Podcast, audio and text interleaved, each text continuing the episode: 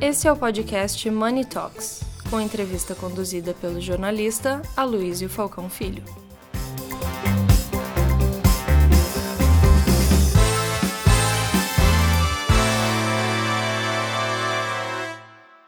É, a ideia é justamente repetir a mesma dinâmica dos, dos painéis anteriores. Então, vamos começar pelo, pelo Alexandre e depois passamos para o João Campos e depois João Galassi. Vamos então, começando pelo, pelo Alexandre. Tá ligado? Tá ligado? Olá pessoal, muito bom, bom dia. É um grande privilégio estar aqui com vocês. Tá ok? Tudo certo? Grande privilégio estar aqui com vocês. Uh, eu falo dentro do Carrefour que eu trabalhei a minha vida inteira estar tá nessa posição agora no Carrefour, liderando a venda digital. É, mas acho que o desafio ele é, ele é, muito grande. O Carrefour é o maior varejista aí do, do mercado, com 100 bilhões de vendas anuais, mas quando a gente olha para o digital, a gente não é reconhecido no digital. Então, como que a gente transforma o Carrefour, que é um grande transatlântico no tradicional, para ser uma referência no digital? E aí a gente não trabalha apenas com cultura para isso. A gente não é um nativo é, digital como o Mercado Livre, como a própria TikTok, como outros grandes parceiros é, que são parceiros do Carrefour. Nós estamos dentro dessas plataformas. Eles não são concorrentes do Carrefour. Então essa já é uma primeira movimento bem importante de entender que o cliente, independente onde ele estiver, ele precisa ter um contato comigo como varejista. É, um dos grandes desafios que nós temos dentro do Carrefour hoje em dia é comportamento. E nós, como liderança, mudar o comportamento de profissionais dentro do Carrefour é muito complicado. O Luiz falou aqui que ele tentou comprar lá o micro-ondas e também falou da questão do, do TikTok como tiozinho. Vocês imaginam a quantidade de tiozinho que eu trabalho dentro do Carrefour. E tiozinho não é idade, tiozinho é mente. É a mentalidade de tiozinho. Tem menino de 22 anos lá com mentalidade de tiozinho, achando que a gente vai continuar vendendo aquilo que a gente vende da maneira como a gente vende. E, e isso é, é bem complicado. Quando a gente fala de comportamento, o que, que se espera um comportamento de um varejista tradicional no online? É um comportamento de velocidade. Como que a gente. Não tem um esporte no, que velocidade não faz diferença. Então, como que a gente faz rápido? Como que a gente é, erra e corrige rápido? Como que a gente dá conforto para o time, para os analistas, para os coordenadores, para os diretores, para errar? E errar de verdade, errar genuíno. E aí vou dar um exemplo, que é, eu sou, eu gosto muito do TikTok, né? E a gente fez uma campanha recentemente no Carrefour chamado hashtag TBT. Vocês sabem o que é hashtag TBT, né? Quando você pega uma foto antiga, passada, fala, ah, foto com a minha tia Cláudia aqui, que legal. Então a gente fez uma campanha lá falando, pegando um produto de 10 anos atrás, que foi um Kinder Ovo, e colocando o preço de 10 anos atrás. Para quem não lembra, hoje o Kinder Ovo custa na casa de 10 a 12 reais. A gente colocou o preço a 1 real. E a gente falou, o que, que vai acontecer colocando o preço real? Claro, a gente não foi lá tentando testar o que, que ia acontecer. A gente queria entender se de fato o cliente abriria um primeiro pedido colocando um produto por impulso. A gente parametrizou uma venda de 2 mil Kinder Ovos no dia inteiro. É, isso era uma segunda-feira, só para vocês entenderem a questão de comportamento, de errar e acertar. E aí parametrizamos 2 mil Kinder Ovos. Eu lembro que eu saí para almoçar na hora que a gente parametrizou. Quando a gente voltou, quando eu voltei, era uma, uma e meia da tarde mais ou menos, falei, e aí, Vendeu quanto? 500 Kinder Ovos? Tinham vendido 26 mil Kinder Ovos. O problema não é vender 26 mil Kinder Ovos. O problema é você entregar 26 mil Kinder Ovos. E o problema é você ganhar dinheiro com 26 mil Kinder Ovos. Online, a coisa mais fácil que tem no online, sabe o que é? Vender. Pega uma Heineken, bota um real uma Heineken. Pega uma picanha, coloca R$19,90, você vai arrebentar de vender. O problema é você entregar. E é você ganhar dinheiro com isso. Mas sabe o que a gente aprendeu fazendo os 26 mil Kinder Ovos? Primeiro que a parametrização não funcionou. Que a gente é uma empresa tradicional, a gente precisa melhorar muito em tecnologia. E esse é, um, é algo que a gente precisa errar e acertar rápido. Mas a gente aprendeu uma coisa.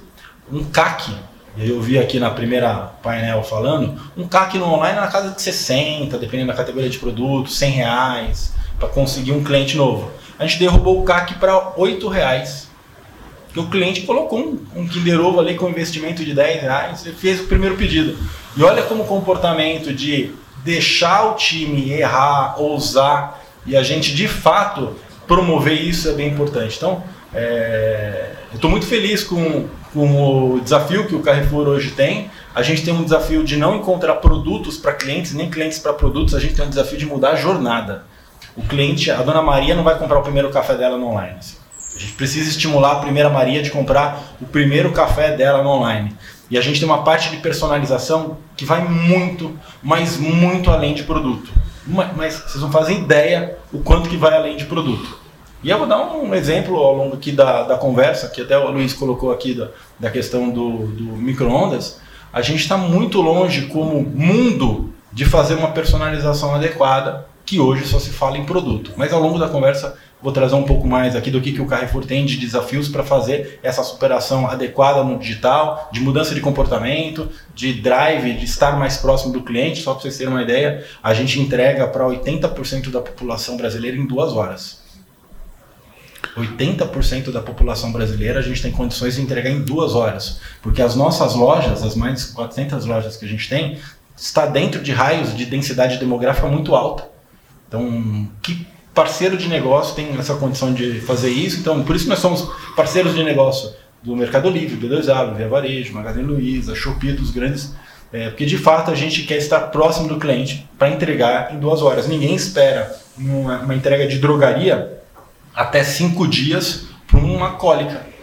E a gente entrega a drogaria com as nossas drogarias em 15 minutos, em 30 minutos. Então é como de fato a gente faz uma personalização e traz conveniências diferenciadas para o cliente para atender essas múltiplas ocasiões de uso que nós temos. Stefan quase não conhece o Carrefour, então ele quer fazer uma Muito pouco, esse menino, conheci ele há um tempo. Talento. é... João, Galas. João Galas é supermercadista, é presidente da, da Abras também. Eu acho que é, o interessante é ter a tua visão como representante de um setor de varejo de alimentos uh, sobre essas questões de, do consumo, como você vê o consumo no, no futuro. Bom dia a todos, é um prazer estar com vocês. É, foi bom aqui o bate-papo pela manhã? Deve ter sido, né? Eu vi aqui o painel, né? Os caminhos da superação. Acho que deveriam ter convidado a mãe de Iná e não nós, né? Porque até outro dia, outro dia nós estávamos comentando, né? Né, Stefan, o pós-pandêmico, né? Como seria o novo normal? O novo normal tá aí, eu pegando quase quatro horas de trânsito para chegar de Campinas aqui, que era o normal do passado, né? Então, muitas coisas a gente percebe que a gente tem, tem um, ali uma trilha, mas não uma certeza. Eu acho que esse que é o ponto principal. Então, primeiro para vocês conhecerem um pouquinho o setor dos mercados, nós somos um setor que fatura 700 bilhões, temos a participação de 7,3% do PIB nacional,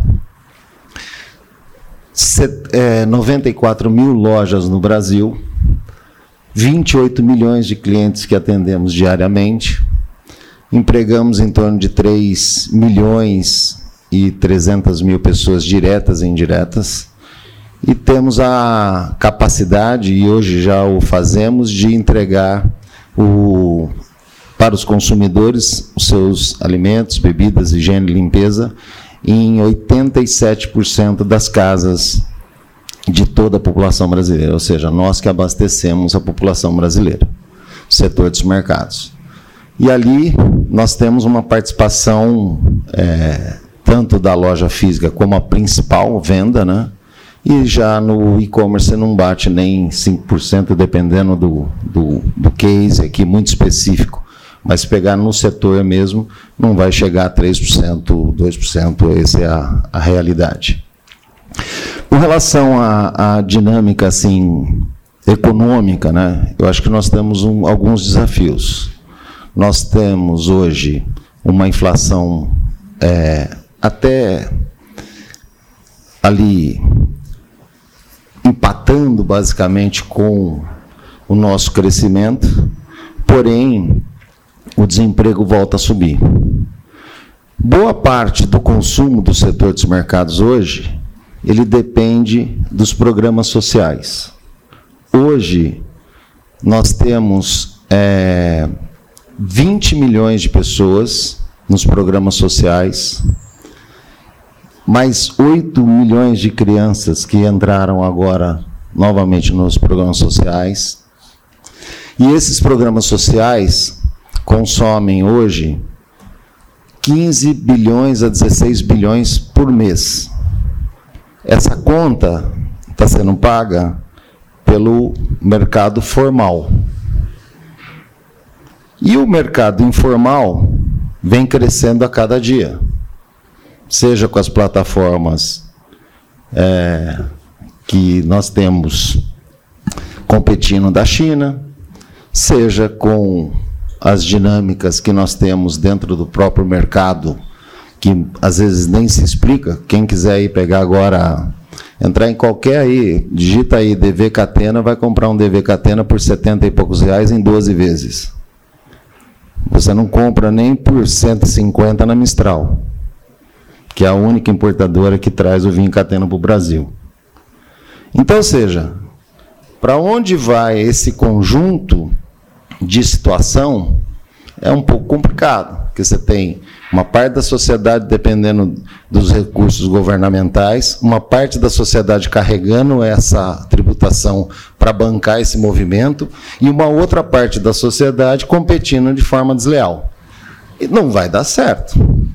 Alguma coisa vai ter que ocorrer no caminho para nós equilibrarmos essa conta. Acreditamos muito que a reforma tributária possa ser um instrumento que traga competitividade, um, um momento aí de, de ativar, inclusive, a, a nossa competição internacional, mas tem coisas muito mais simples a serem feitas, como, por exemplo, as obrigações acessórias, que temos um projeto no Senado que pode é, aliviar em 150 bilhões a carga tributária, o, o, o, o, custo tributa, o custo operacional que nós temos no dia a dia. Um simples projeto de que você retira as obrigações acessórias. Por outro lado, essa, essa reforma tributária, que deveria ser uma, uma reforma tributária para simplificar o nosso dia a dia como empresários, ela começou a se tornar um complicador dos nossos próprios, do, do problema que nós já temos. Ou seja, agro, varejo alimentar, serviços estão perdendo nessa história. Há um desequilíbrio nessa condição. Então, esse é o nosso trabalho hoje institucional muito forte para podermos tocar essa agenda. Eu não sei quanto tempo, qual que vai ser a dinâmica, porque aí nós temos as questões que nós podemos entrar um pouco mais no e-commerce, nessa competição, um pouco do que o Alexandre comentou sobre usar os players como uma dinâmica de chegar ao consumidor, enfim, estamos abertos. Vou deixar o João, daí vocês podem voltar. Vamos lá então? Vamos. Bom, obrigado. Primeiro, bom dia a todos. Prazer estar aqui hoje. É, falar um pouco né, da, da Seara. Imagino que aqui a maioria a gente chega em 90% dos lares, se alguns lares não tem aqui, então depois me avisa que é para eu achar os 10. Mas é, aproveitar a oportunidade de falar um pouco do que é a Seara. Acho que a gente vê muito a Seara como um produto aqui no Brasil, uma marca forte, mas a Seara, nós somos hoje uma empresa, né? no ano passado nós faturamos 44 bilhões e, e boa parte né, do, do nosso negócio ele é focado em multiproteínas. Então a gente trabalha com frangos, suínos, é, alimentos preparados, é, alimentos à base vegetal. E nós estamos presentes hoje, obviamente, no Brasil, é a nossa grande fortaleza, mas nós estamos presentes em mais de 140 países. Então, nós temos um papel importante, né? Esse desafio de estar tá oferecendo alimento de qualidade para muita gente em muitos lugares. Eu acho que muito quando a gente olha, nós vemos a, os desafios e as oportunidades, eu acho que a, ah, assim como sempre, né, se a gente para para ver, a, a, volatilidade sempre vai estar. Eu acho que o, o grande desafio nosso é, é, manter uma agenda muito clara de foco ah, no que a gente faz e naquilo que a gente está conseguindo ah, controlar. Então, hoje, quando a gente fala da, da Seara, né, nós somos uma marca que a gente pode falar que tem um pé de agro, né, porque a gente tem toda a criação do, do, dos frangos, dos suínos, é, ou a gente vende ele como produto, ele é, é matéria-prima para os produtos que nós fazemos. E o foco muito grande para nós é sempre tem sido né, uma empresa que tá, tem mais de 60 anos, mas está no grupo da JBS há 10. É, e nesse, nessa história que nós temos, nós temos um foco muito grande em quatro coisas né, que a gente acredita muito. Primeiro é liderar a agenda de sustentabilidade. Né? A gente precisa puxar isso, a gente precisa estar à frente. Nós estamos com a agenda do Net Zero.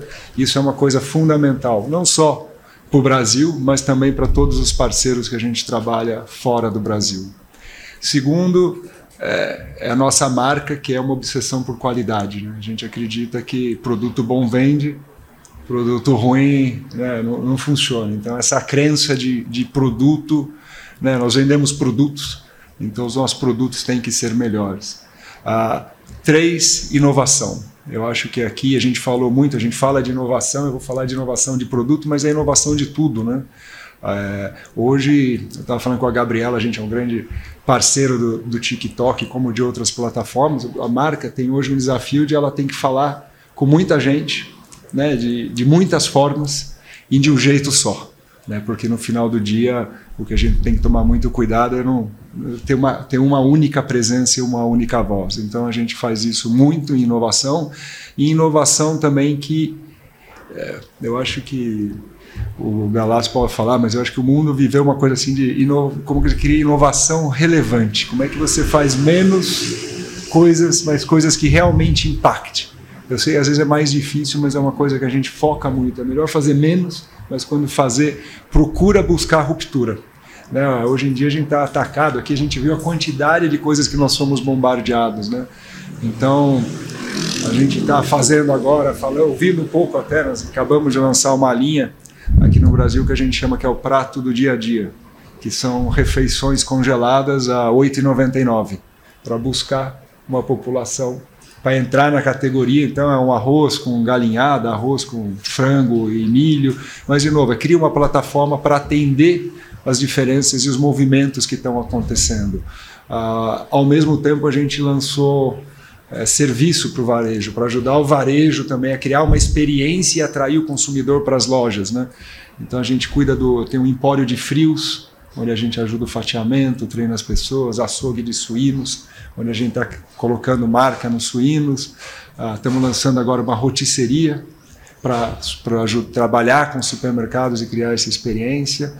E e assim vai. Então, para mim, a... e o quarto ponto que para a gente é muito importante também é a tecnologia.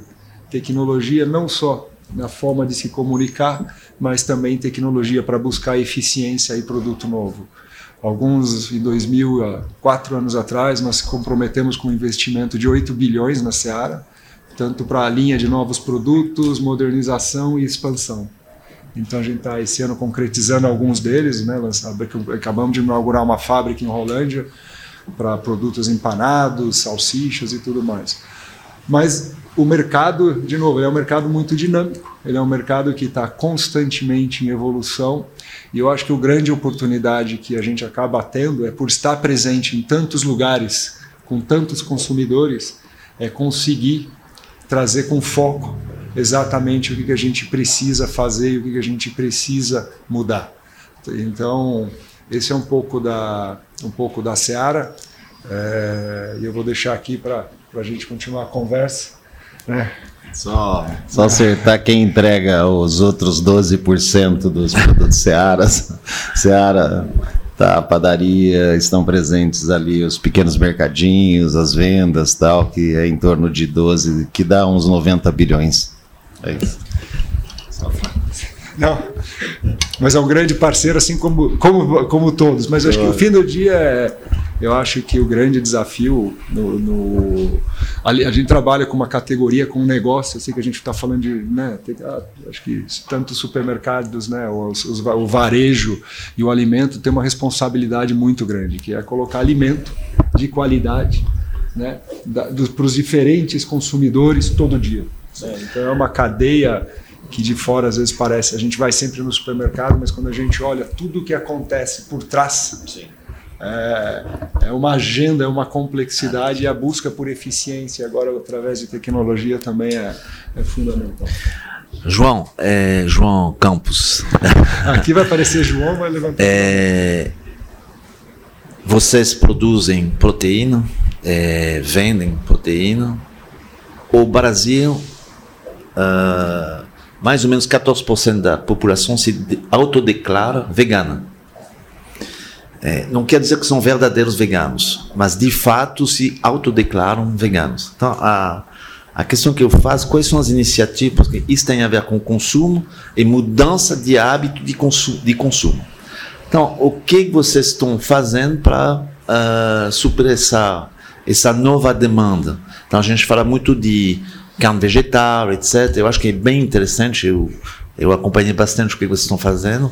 É, eu acho que seria interessante compartilhar um pouco isso com, com a gente. Nós fomos, alguns anos atrás, nós lançamos aqui no Brasil a marca Incrível. Foi a primeira marca à base de, né, de, de vegetais. A nossa crença é que se tem demanda, se tem essa busca, nós vamos oferecer. Então, nós temos todas as proteínas e a vegetal não deixa de ser uma delas, né?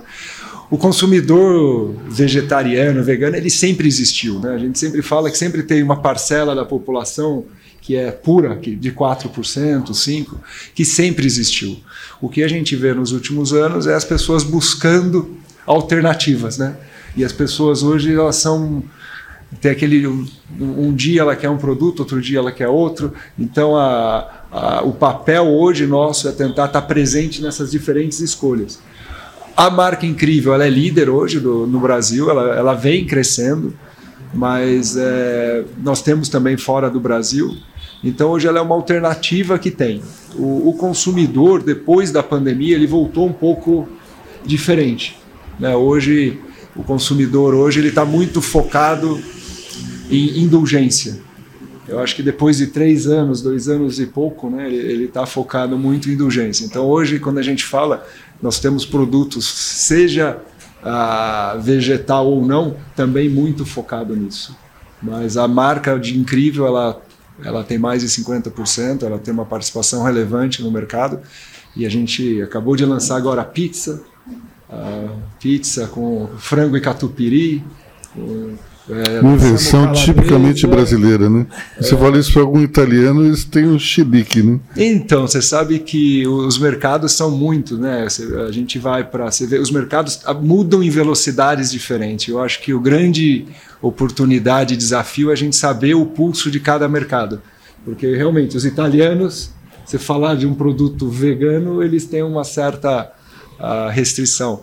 Já alguns países na Europa, eles estão, né, você olha uma Holanda, uma Inglaterra, eles estão muito mais avançados que o volume brasileiro. Mas o que eu vejo hoje não são as pessoas 100% é, vegetal ou não vegetal. A gente vê muito essa coisa do momento, da ocasião. Essa ocasião é que faz a diferença. O, o Elvis quer fazer uma pergunta. O Elvis Tinte da Nick fazer uma pergunta. Está desligado, né? Tudo bem? É, bem, eu acho que a gente está num momento econômico bastante é, diferente hoje, né? Considerando aí toda a cadeia de, de, de consumo global. E como que você enxerga, na verdade, a, a competitividade internacional dentro desse setor de proteínas? Porque a JBS é um grupo que é líder de mercado, né? É, é, detém aí grande parte da, da, da, proteína mundial. E essa evolução desse mercado, principalmente é, de novas proteínas, como a proteína vegana, como que isso é, impacta, por exemplo, a JBS ponto, do ponto de vista global? Olha, como grupo, né? Inclusive o grupo acabou de recentemente entrar também na área de peixe, né? Comprou uma indústria de salmão na Austrália, no sul da Austrália. É, nós temos uma empresa de plant-based na, na Holanda. O como a gente enxerga é que o mundo vai continuar consumindo proteínas. Nós somos uma empresa de, de alimento, a base de proteínas, e o nosso papel é estar presente aonde tem a oportunidade. Então hoje nós temos todas, basicamente, praticamente todas as proteínas de né, peixe, carneiro, vegetal, dentro das diferentes empresas do grupo. E o desafio nosso é, é, é, é, como nós temos, se você pensar daqui a alguns anos, nós temos hoje 7 bilhões de pessoas, nós vamos ter 10 bilhões. E o mundo vai buscar e vai continuar buscando uh, alimento e a base de proteínas. A gente vê países que aumentam muito a urbanização, né? foi o caso da China, Hoje se fala muito de Índia. Então você ainda vê todo o sul da Ásia, a gente vê muitos lugares, o próprio Brasil tem muita oportunidade. Então eu acho que abastecer o mundo uh, com alimentos é o que a gente acredita que é o nosso o nosso DNA e tem muita oportunidade. Tem muita oportunidade porque o, o mercado tem uma demanda global e brasileira bastante importante. O, importante é atender isso de maneira eficiente e competitiva e relevante para o consumidor. Você sabe, Elvis, que se você for embora antes da hora, eu vou falar Elvis has left the building. Alexandre, você quer complementar? Eu queria complementar o, o ponto sobre veganismo. É, eu como varejista, né, nós como varejistas, a gente não, nosso papel não é vender. Nosso papel é ajudar as pessoas a comprar.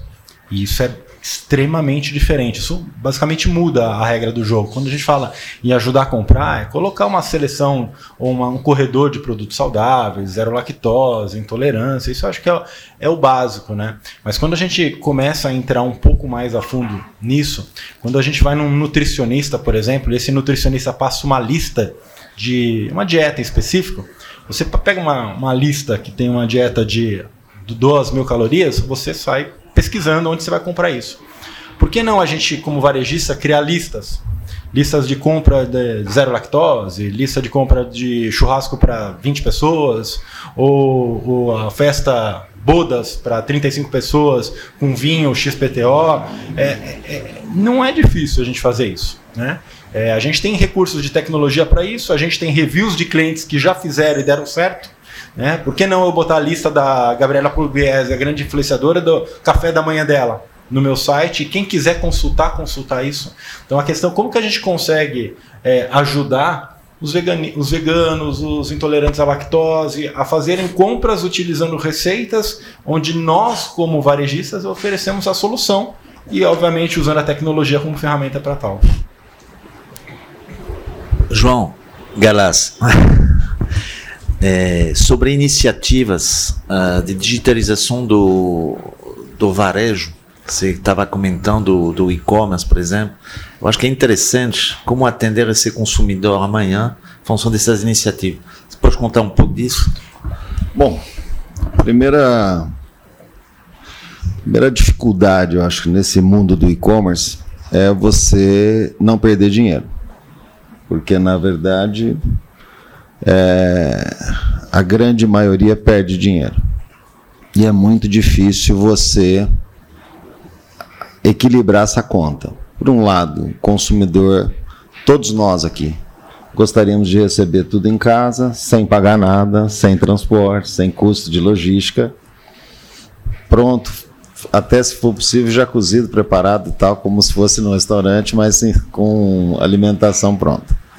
Então, essa é a grande dificuldade. Você tem, por exemplo, acabamos de visitar agora a Espanha, é, fomos lá no Mercadona com meu amigo Roberto aqui, e o Mercadona tem um, um, uma dificuldade de ganhar dinheiro num país com uma renda muito maior que a nossa, com uma logística muito melhor que a nossa, com um tamanho de país muito menor e eles têm essa dificuldade. Então, para nós, diante desse conceito, não é fácil. Mas, para isso, o que, que nós estamos fazendo como entidade classe? A Abras está desenvolvendo alguns ativos setoriais que, ele, que ela entende que nem todos conseguem se desenvolver sozinhos, ou seja, não tem capacidade nem financeira, nem capilaridade para isso. Então, nós estamos desenvolvendo um marketplace setorial da Abras, para contribuir com os mercadistas nessa condução de ir buscar, de atender os seus clientes. Mas quais as vantagens desse marketplace que nós estamos debatendo, discutindo? Já abrimos uma empresa para isso, inclusive, e estamos avançando nessa frente. É, é que ela pode ter um conjunto de, de habilidades que poucas empresas de marketplace podem propor. Como, por exemplo, nós vamos integrar os estoques dos players. Então, se algum supermercadista, se algum cliente entra para comprar numa determinada loja não tem aquele, aquele produto, ela pode, o supermercado vai poder liberar um outro concorrente para poder atendê-lo. Isso leva uma facilidade de não ter ruptura nos produtos.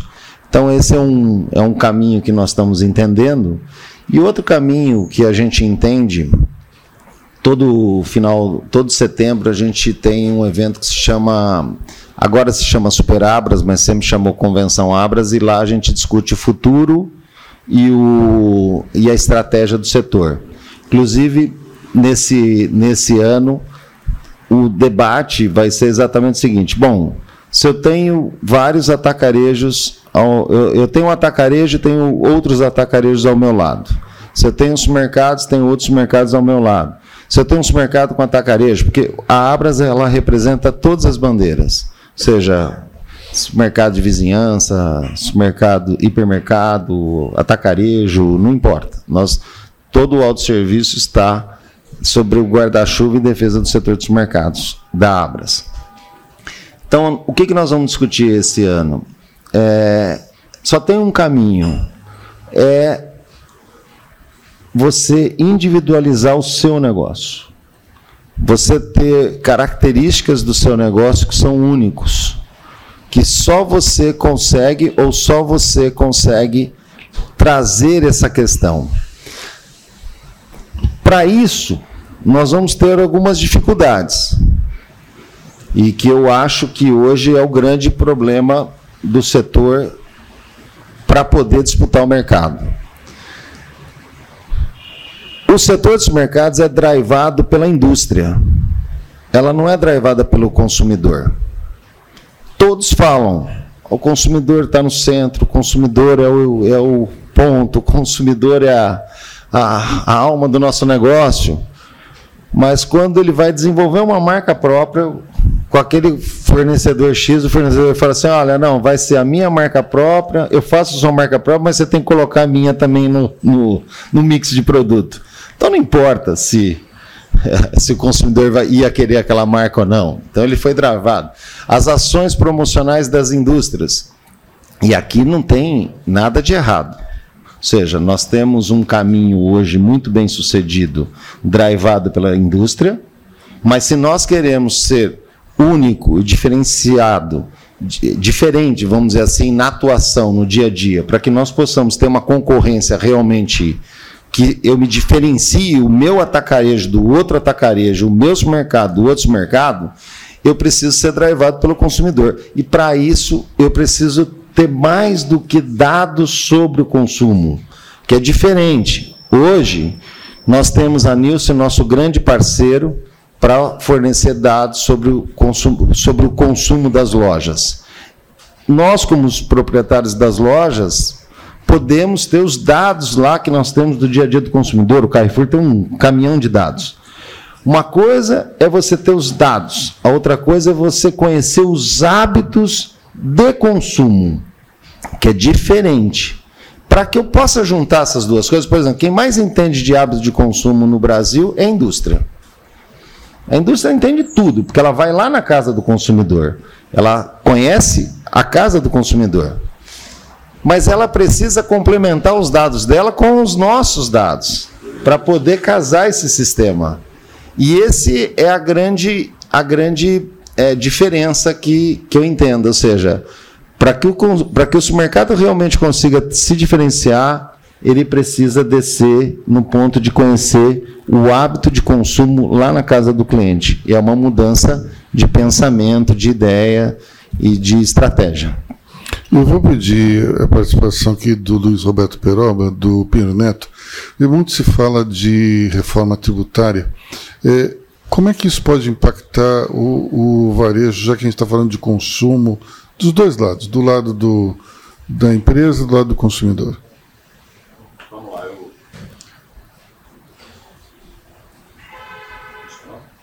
Funcionou agora, né? Vamos lá, Luiz. Obrigado. Em primeiro lugar, um prazer estar aqui. Estava divertindo, ouvindo. A Luiz me chamou para falar, não era nem a minha expectativa, mas eu estou bastante envolvido na reforma tributária, sempre tive. A Luiz sabe disso. Uh, em alguns dos projetos anteriores, já fui assessor dos deputados que estavam relatando os projetos. Agora estou bastante envolvido na Semana da Economia Digital. Fiz um depoimento em um congresso sobre a minha visão e as minhas expectativas.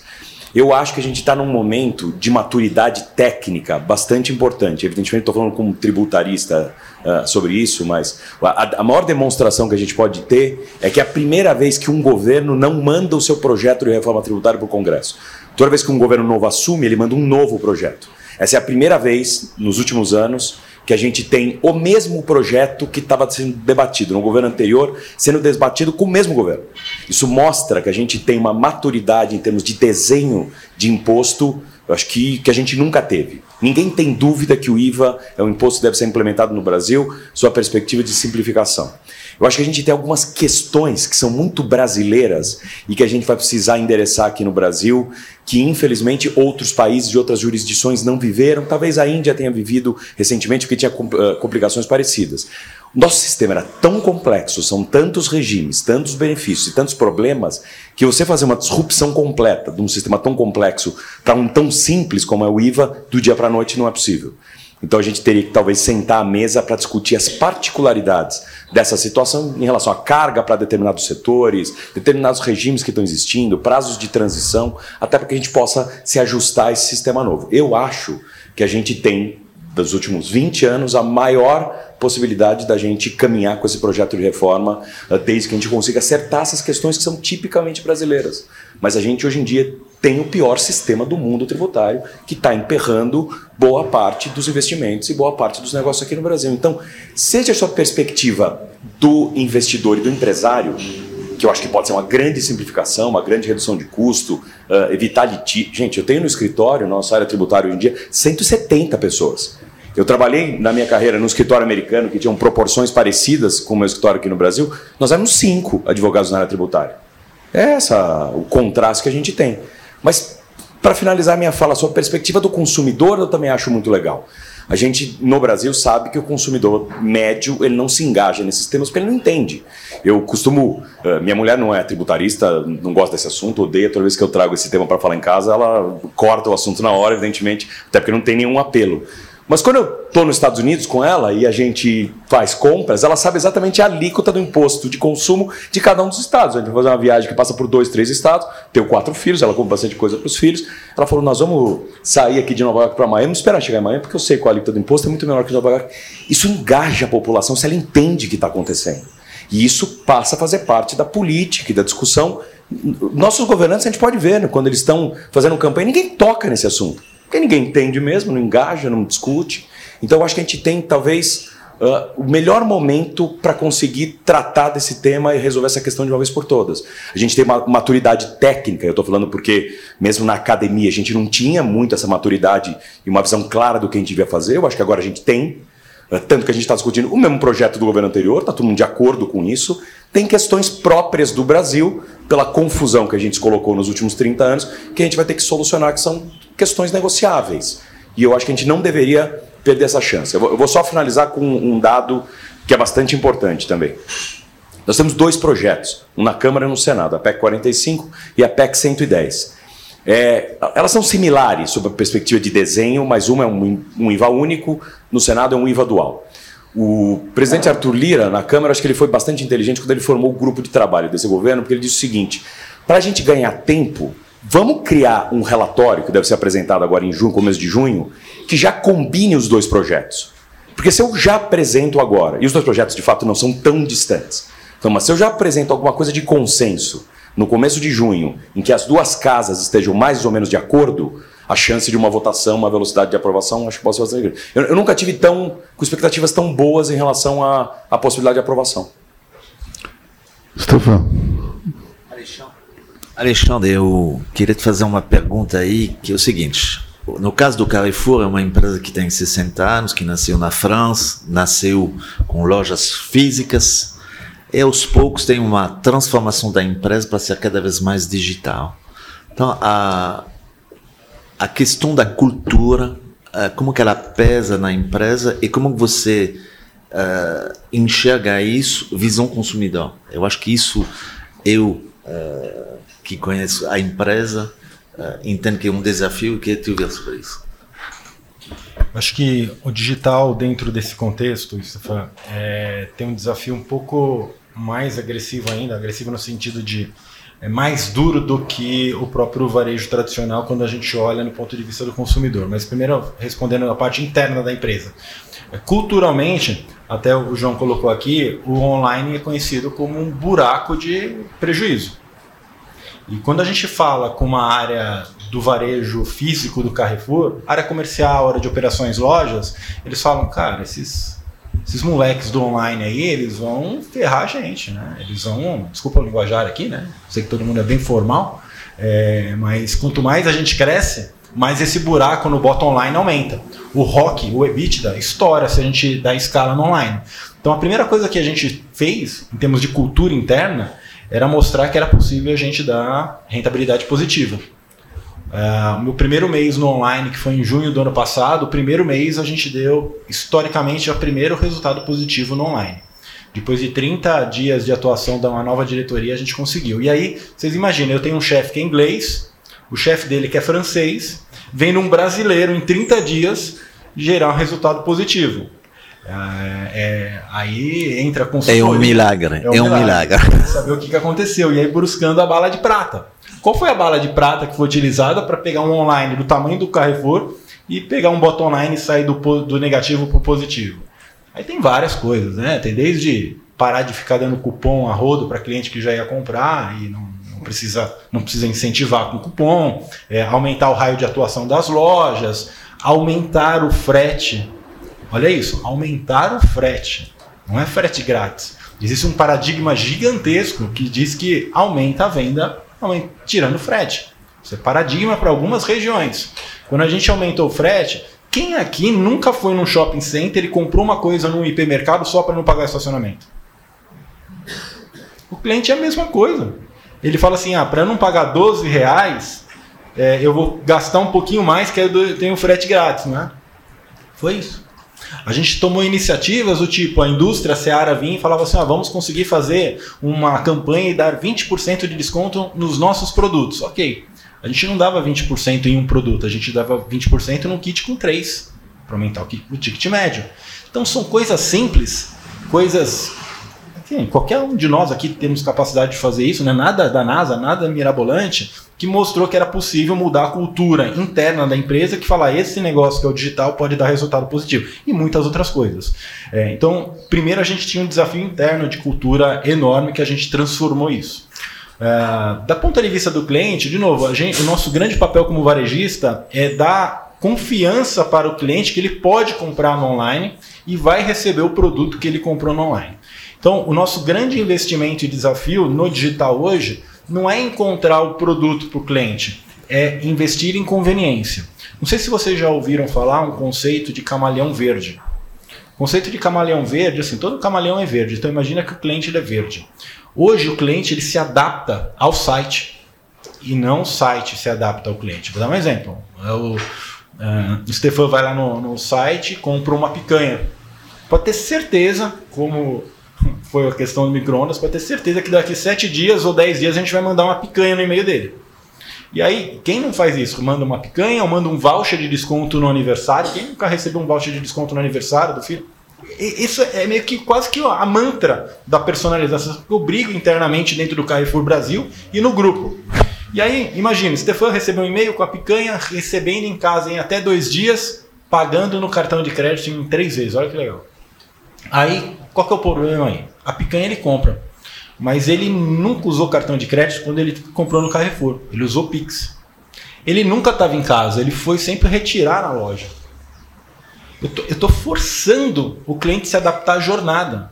E aí imagina, inclusive, quando eu faço campanha de biscoito e bolacha, Rio de Janeiro e São Paulo. Quando eu falo de macaxeira, aipim, mandioca, cada lugar é uma coisa. É, e eu não me adapto. Olha o frio que está em São Paulo. Você acha que eu vou fazer uma campanha nacional de protetor solar? Não. É, cada vez mais nós, como companhia no digital, a gente está se adaptando não ao cluster, mas ao CPF daquele cliente, a jornada daquele cliente. É, não é para encontrar apenas o produto, é para facilitar a jornada. E eu mandei por e-mail. nunca abre e-mail. Quem daqui abre e-mail para minha promoção? Por que, que eu não mandei por WhatsApp ou por SMS? Se tem cliente que gosta de usar o e-mail, pagar por Pix e estar em casa, eu tenho que dar esta jornada para ele. Se eu tenho perfis de clientes diferentes do meu site, como baby boomers que têm dificuldade de visualizar pela idade, acima de 80, 90, por que, que a minha fonte no meu site não é maior? Por que, que eu não faço uma campanha de farroupilha no sul e ao mesmo tempo o aniversário de Barueri no mesmo dia, na mesma data? Então, esta jornada é isso que a gente, como cultura, quer transformar o Carrefour como uma jornada sem fricção, para que o cliente consiga fazer a compra dele, porque ele vai encontrar os 33 mil SKUs de um P que a gente tem no sortimento de MP Mercado a duas horas da casa dele. Cuidado, você tem bastante baby boomers ao redor. Posso só fazer um elogio ao Alexandre? É, que ele falou: olha, o brasileiro veio, resolveu aqui e tal. Sabe um fato interessante no nosso setor? É, o brasileiro entende desse negócio dos mercados. Cinco empresas multinacionais estavam presentes no Brasil alguns anos atrás, com participação de quase 50% do faturamento. Hoje só tem três e nós temos e eles tem, eles que eu digo, são todos nossos sócios, mas eu digo o seguinte: essas empresas multinacionais têm 28%, caiu de 50% para 28%. E os 28%, basicamente, são formados por quase 80% do faturamento, 70% do faturamento, por um negócio que o brasileiro que inventou, que é o atacarejo. Então você vê que o setor, o brasileiro no setor dos mercados, ele é um craque. Ele é bom nesse negócio e conhece. E um detalhe importante: no Brasil, diferente dos outros países, a grande maioria dos países tem uma participação com 10 empresas, 15 empresas, 5 empresas, 80% do negócio, 70% do negócio. No Brasil, para nós fazermos é, 70% do negócio, nós precisamos de 1.250 empresas, sendo 70, sendo aí basicamente quase todas empresas familiares. Só um dado interessante sobre o setor, como nós somos bons nesse negócio. Agora, com relação à reforma, só um ponto acho que é importante ressaltar. É, o IVA, é, como adotado na Europa, é tranquilo. É, é, é que nós aqui gostamos de inventar algumas coisas depois de pegar algo que já estava pronto. Então, por exemplo, um imposto único com alíquotas múltiplas é o IVA europeu. Nós começamos o debate aqui em cima de uma proposta que não é bem assim, né? A proposta que está na Câmara foi feita pelo API, que o API está no governo. Então não é que está bem, é, ou seja, tem um conjunto aí da, da estratégia do, da aprovação. Mas aqui não, começamos querendo fazer a alíquota única e acabou. Como se nós poderíamos sair do, do inferno e para o céu no mesmo dia sem passar por um, um espacinho aí de oportunidades. Então, é um absurdo. É um absurdo. E depois, agora já começaram a ceder. Ontem, no debate que nós fizemos com a frente parlamentar, já não, olha, realmente não dá, nós temos que abrir as, as, as múltiplas, algumas alíquotas, né? Mas aí, para piorar, falou assim: não, dentro desse conjunto de história, nós vamos subir os, os preços, os impostos dos alimentos, afetando aqui toda essa, essa mesa que está aqui, e principalmente o consumidor, e vão repassar em cashback. Pô, aonde vem, da onde vem essa jabuticaba? Não, não, isso. lugar que inventaram substituição tributária. É, e olha que a substituição tributária tinha, tem um, tinha uma lógica para o Estado. Para o Estado. O Estado não sabia como cobrar de todo mundo, foi lá e reuniu em um único ponto. Mas trouxe um benefício para o setor, porque acabou a sonegação no varejo alimentar, isso ajudou o desenvolvimento da classe. E agora com o IVA acaba de vez o AST e resolve isso. Mas daí querem inventar uma jabuticaba no meio do caminho. E aí, aí eu pergunto: essa devolução, você aumenta, o impo, aumenta os impostos dos alimentos. você vai distribuir esse cashback para 23% da população que não consegue abastecer o carrinho, para 70% da população que ganha dois salários mínimos, para 90% da população que ganha três salários mínimos, ou para aqueles invisíveis que você não sabe nem que tem conta bancária? Pelo amor de Deus, né? Então, seja, zerar a conta de alimentos básicos para a população. Acabou. E aí, quer, aí até digo, quer colocar uma nota fiscal paulista para nos ajudar a combater a sonegação? Isso é um bom instrumento. Mas alterar toda a lógica do IVA, já recriando uma nova ideia, então temos que colocar as coisas como tem que realmente serem conduzidas, senão nós vamos perder a nossa grande oportunidade da reforma. Isso ninguém quer, né? Bom, é, como, como o João falou, é, o brasileiro entende muito de supermercado, mas é, tem, um, tem um certo francês que eu conheço que também entende bastante. Mas como ele é cidadão pernambucano, então talvez essa mas seja. É que esse daí já, já é brasileiro, entendeu? Esse daí não dá para considerar como francês. Stefan, vamos dar uma rada que chegamos aqui ao final do, do tempo. Sim. É, mas eu só queria fazer mais um ponto aí é, para o João Campos sobre o. Eu estava falando antes de você chegar num painel anterior de. Antes era muito claro, tinha a indústria, tinha o varejo, estava tudo separado, tudo bonito, sem digitalização, sem e-commerce, sem nada. A gente vê movimentos, e a JBS, através da Swift, tem, fez esse movimento é, de entrar no varejo. Né? Então, eu queria te perguntar qual é o benefício disso para o consumidor? O que vocês estão buscando entrando no varejo? Para, olhando o consumidor, sempre. Então, o, eu vou falar da Seara, porque a gente tem um e-commerce também. Só que o que a gente faz, nós não. Nós, nós temos uma loja a Seara, lojaseara.com.br. O que, que a gente faz? Porque a gente quer conversar com aquele consumidor, você está na televisão, você quer passar promoção e tudo mais.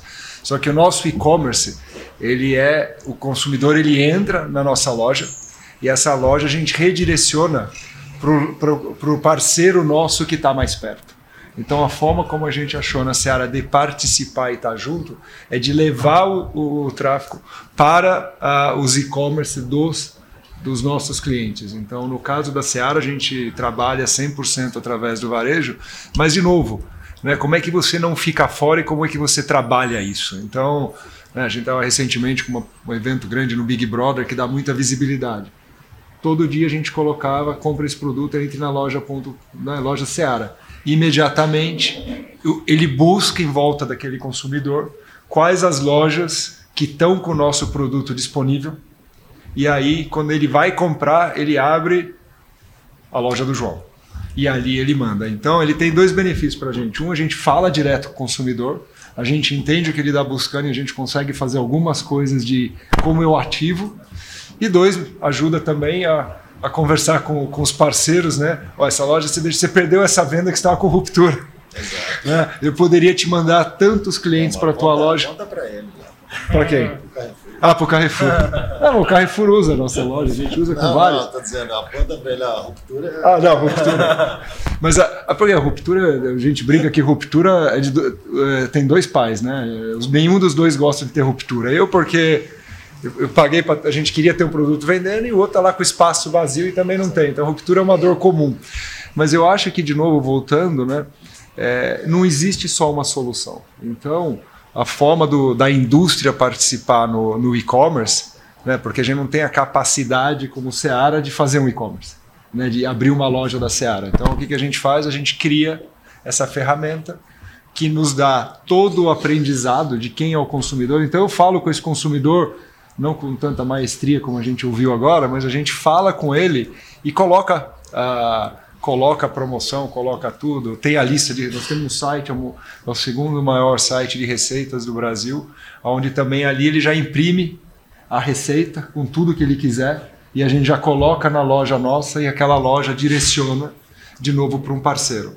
E esse direcionamento é sempre assim, aonde você está, o sistema busca rápido, né? Na, é, o consumidor não percebe, né? Ele acha que está na loja da Seara, quando ele vê ele está comprando na loja de um parceiro. E, uh, então é isso que a gente tem feito uh, dentro da Seara. Então a Seara, o nosso foco é, é o varejo. A gente vende através do varejo. Vamos dar uma amarrada aí? Não, por favor. Não, minha amarrada vai ser chamar a Cris para encerrar.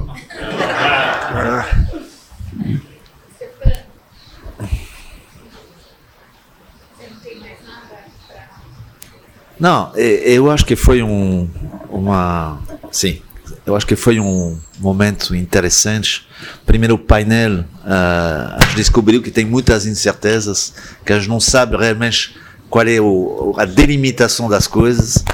O segundo painel foi mais para falar de, de, de casos uh, interessantes de quem entrou, nasceu no digital e como que eles estão se movendo dentro das novas realidades. Eu acho que esse painel é interessante também porque a gente vê um evento de quem nasceu no, no físico e está se adaptando com as realidades de hoje, com a digitalização, com os e-commerce, com o marketplace, que são, uh, para quem eu trabalhei no varejo físico, então eu sei, uma dificuldade grande de adaptação e de transformação. Então, eu acho que, a Luiz, é isso que eu queria concluir aqui, e agradecendo muito os palestrantes, todo mundo que participou, vocês que estão aqui com a gente. Mais uma vez, agradeço a todos também e passo a palavra para quem manda.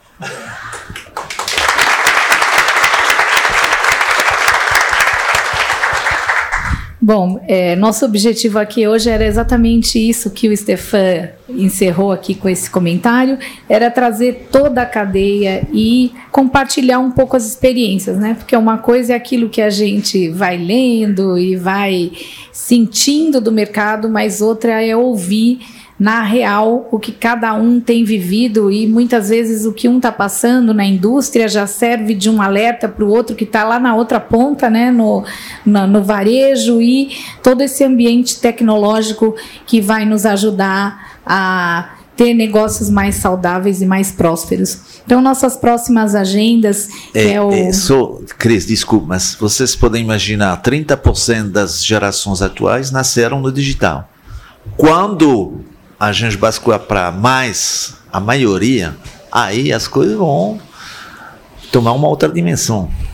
Exatamente. Aí nossos próximos próximas agendas, a gente segue nesse desafio de promover esse debate que é um debate da vida real, né? Onde nós todos estamos aqui buscando soluções para de uma forma cirúrgica e rápida ter movimento e agilidade. Eu acho que nesse, nesses momentos de mercado um, um pouco mais é, turbulentos, a agilidade faz toda a diferença. Então, a gente tem aqui a missão de antecipar fatos, de debater e de trazer os principais temas que vão ajudar a melhorar o ambiente de negócio. Então, obrigada mais uma vez a todos vocês. Nos vemos dia 15 no Business Day.